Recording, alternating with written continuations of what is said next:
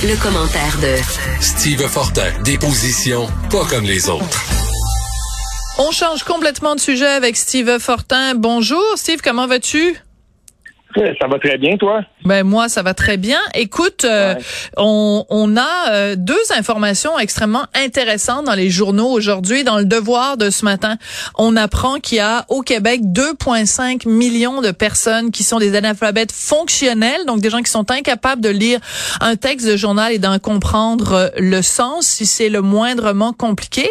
Et parallèlement à ça, il y a Brian Perrault qui est l'auteur des séries Amos d'Aragon, qui a écrit un, un texte dans le Nouvelliste qui parle lui aussi d'analphabétisme et qui dit ben le problème au Québec c'est la misère intellectuelle. Ce sont des mots très durs, Steve.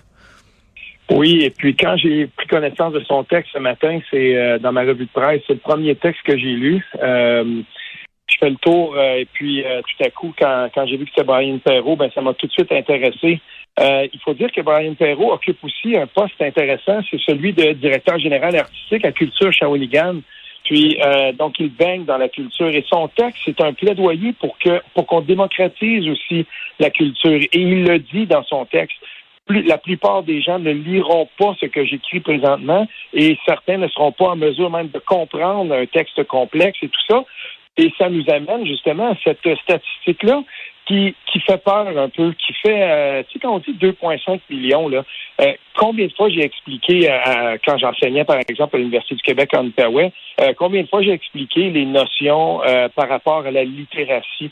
Puis, euh, quand on parle de ça, il faut toujours expliquer que euh, au niveau de la littératie, ben, il y a quand même 2,5 millions de personnes qui, euh, au Québec, seraient incapables de remplir un formulaire complexe, par exemple, du gouvernement du Québec ou du gouvernement du Canada, qui n'ont plus les notions pour être capables de, de, de, bien comprendre, saisir les nuances dans un texte, un temps soit peu complexe.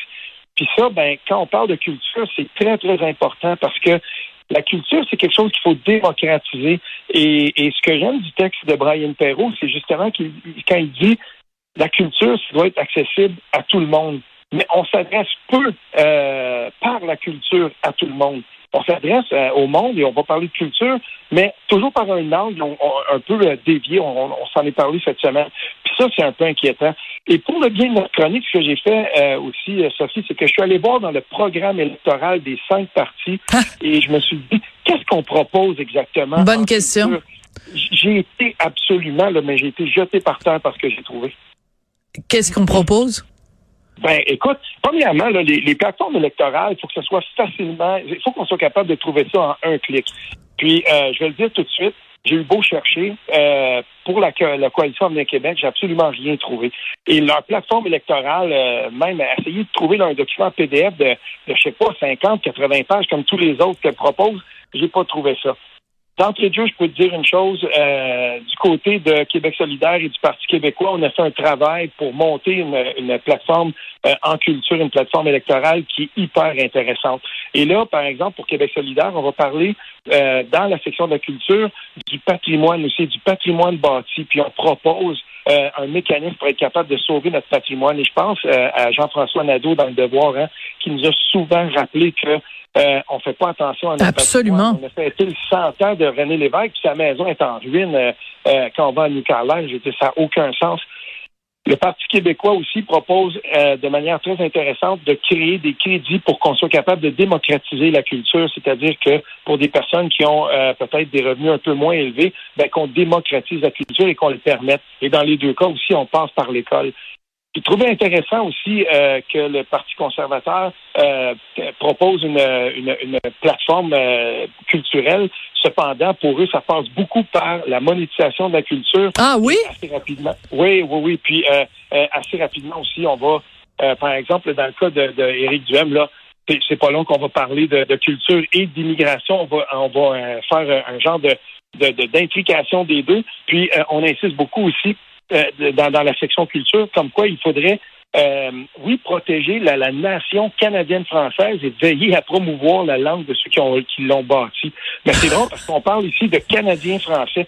Ça, ça m'a pas surpris quand on parle d'Éric Duhem. Canadiens-français? Mon Dieu, ça fait des années, ça fait longtemps qu'on n'avait pas entendu ça, entendu ça, cette expression-là. Mais euh, c'est sûr que il y a pas, il y a pas grand-chose donc dans le programme du Parti conservateur sur de la, de la culture dans le sens les arts, les arts et les lettres. C'est plus dans le sens général de la culture euh, canadienne française. Ça, ça, en dit quand même long sur le parti. Mais je veux revenir avec toi sur cette notion-là justement. À partir du moment où tu as 2,5 millions de personnes qui sont des analphabètes, on peut pas demander à des gens, des analphabètes fonctionnels, là, euh, on peut pas demander à ces gens-là de qui sont pas capables de lire un texte de journal et d'en comprendre le sens et les nuances, euh, d'ouvrir un livre qui soit pas le guide de l'auto ou une recette de Ricardo là. Donc euh, cette cette idée là que il y a au Québec une littérature absolument extraordinaire mais qu'elle ne touche pas 2.5 millions de gens. Oui, et, et c'est euh, pour ça que la fonction de lecture dans l'apprentissage euh, doit redevenir un socle. Et euh, il y a une linguiste que j'ai eu la, j'ai eu la chance de, de, dans mon parcours là quand j'étais à l'université de connaître la linguiste France Martineau et euh, elle enseignait ça. Elle enseignait aux futurs enseignants le, le, bien fondé et la nécessité de la lecture. Puis avec le temps, ce qui s'est passé, c'est que on a réduit les attentes dans, dans, nos, dans nos écoles primaires et secondaires par rapport à la lecture. Et moi, je le vois, j'ai deux adolescents, deux adolescentes, et puis euh, tu sais, j'ai vu dans le parcours, j'ai comparé, par exemple, ce que je lisais en secondaire 1, 2 et tout ça, puis je me disais, mais eh, c'est passé où? On en lisait des bouquins, puis euh, là, ben, c'est ça, c'est terminé. Et euh, ou qu'il y, y, a quelque chose qui s'est perdu là-dedans. C'est pas normal, par exemple, que euh, tu arrives, euh, je sais pas moi, à l'université, euh, on dit ben on va lire euh, La vallée des avalées de Régent Charme parce que c'est un classique et il n'y a rien de trop complexe là-dedans. Là. C'est banal ce qui est écrit dans La vallée des avalées, mais pourtant ça devrait être accessible à tout le monde. Et, et, ben je, pour l'avoir déjà mis au cursus, c'est, je veux dire, ça, ça pleure, là, ça braille. Oh, je pense qu'on vient de perdre euh, Steve.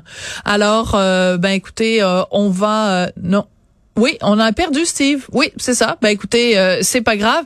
Euh, ce que je voudrais rajouter quand même par rapport à ce que euh, nous expliquait Steve Fortin, c'est que oui, il faut évidemment qu'il y ait plus de lecture dans les écoles secondaires.